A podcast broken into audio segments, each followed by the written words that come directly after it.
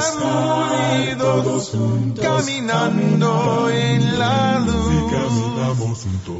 Mi nombre es Mefístoles, predicador de la Iglesia de Cristo en Cuba.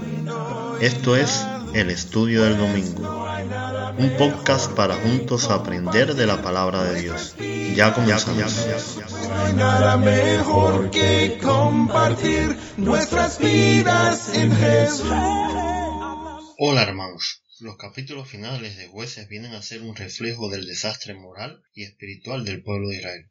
Es el final esperado de una vida en decadencia. Esta última parte la define el autor del libro muy bien.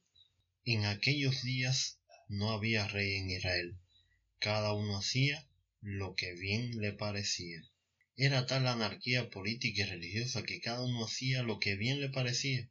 Tengamos cuidado, porque este cuadro que se nos describe se nos parece mucho al que estamos viviendo hoy. Un mundo religioso lleno de buenas intenciones, en camino equivocado. La historia nos habla de Micaía, de la tribu de Efraín. Curiosamente su nombre quiere decir ¿Quién es como Jehová? Un hijo malcriado por la madre. Le había robado mil cien ciclos de plata, una suma considerable. Se los devuelve a la madre por las maldiciones que ésta había proferido. ¿Y cuál es su reacción? Bendito seas de Jehová, hijo mío. Ni una reprimenda, más bien un reconocimiento. Coge el dinero y se lo devuelve. Le dice que era para el Señor. Él no lo acepta. ¿Y qué se hace con una parte del mismo? Pues unas imágenes de Dios, un efod e ídolos familiares. Tenía un altar familiar en casa para adorar a Dios y sabrá usted que otras cosas. Claro, y en todo altar que se respete debe haber un sacerdote, función en la que nombró a su hijo.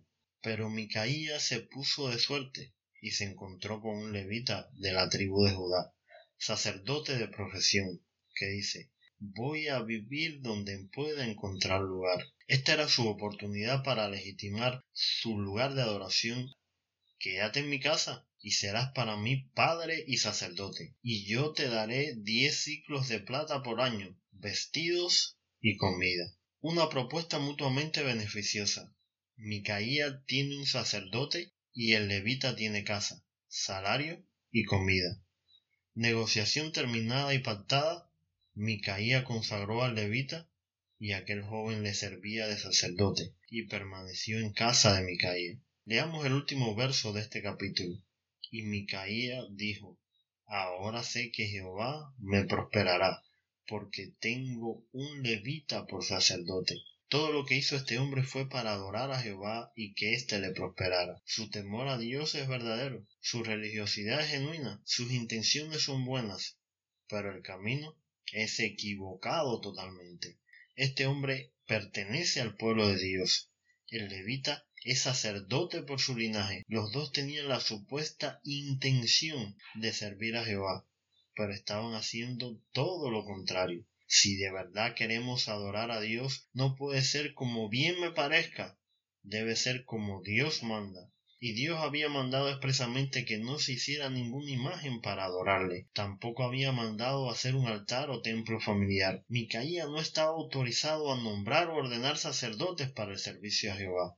Por otro lado, el levita es más un ministro a sueldo que busca su tranquilidad y bienestar personal por encima de cumplir con su ministerio. Él debía conocer la ley, saber que estaba mal lo que estaba haciendo. Al menos debía conocer la historia de Aarón y el becerro de oro, pero no le interesaba. Este es más culpable todavía. Lo que se nos relata en el capítulo siguiente así lo demuestra. Cinco espías de Dan lo consultan para que les diga palabra de Jehová y él les dice lo que quieren oír. Después cuando estos espías regresan con su ejército, nos dice el texto, Calla, pon la mano sobre tu boca y vente con nosotros para que seas nuestro padre y sacerdote. Es mejor que tú seas sacerdote en casa de un solo hombre que de una tribu y familia de Israel. Y se alegró el corazón del sacerdote, el cual tomó el efod y los terafines y la imagen y se fue en medio del pueblo. El sacerdote se va con el mejor postor y se lleva el altar que no era suyo con él.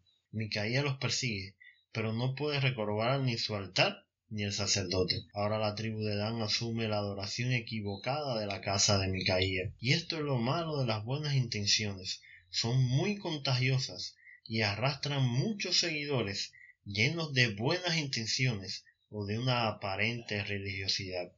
Pero como dice el dicho, de buenas intenciones está empedrado el camino al infierno. Usted está escuchando el podcast El Estudio del Domingo. Continuamos la serie Jueces de Israel.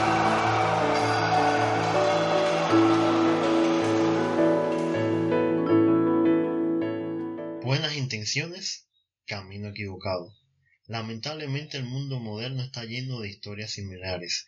Cuántos cristianos en el pueblo de Dios llenos de buenas intenciones, buenos sentimientos, deseos inmensos de agradar al Señor y proclamar su evangelio, hacen un sinnúmero de cosas para Dios que Dios no ha mandado o aprobado, sencillamente porque es bonito, porque es bueno, porque hay que actualizarse o modernizarse a los nuevos tiempos. Micaía lo que hacía era supuestamente para Jehová, pero no había ninguna diferencia entre el mundo pagano y su comportamiento y el servicio a sus dioses y lo que éste hacía, como tampoco hoy lo hay entre el mundo religioso y el mundo secular. Debemos tener mucho cuidado con lo que hacemos para el Señor.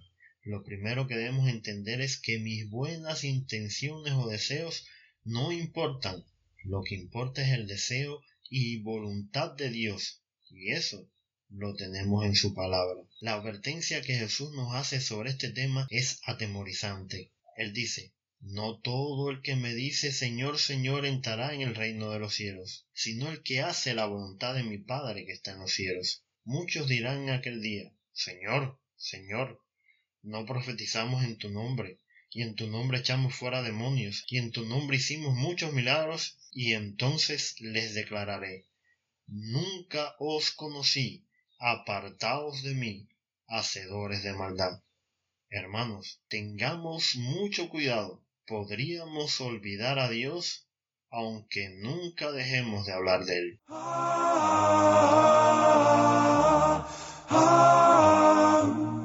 Gracias por escuchar. Te invitamos a que nos sigas en Facebook o Telegram como Compartiendo Estudio. Para contactarnos o sugerir algún tema, lo puedes hacer por el correo compartiendoestudio.gmail.com Hasta un próximo episodio. El Señor esté con nosotros.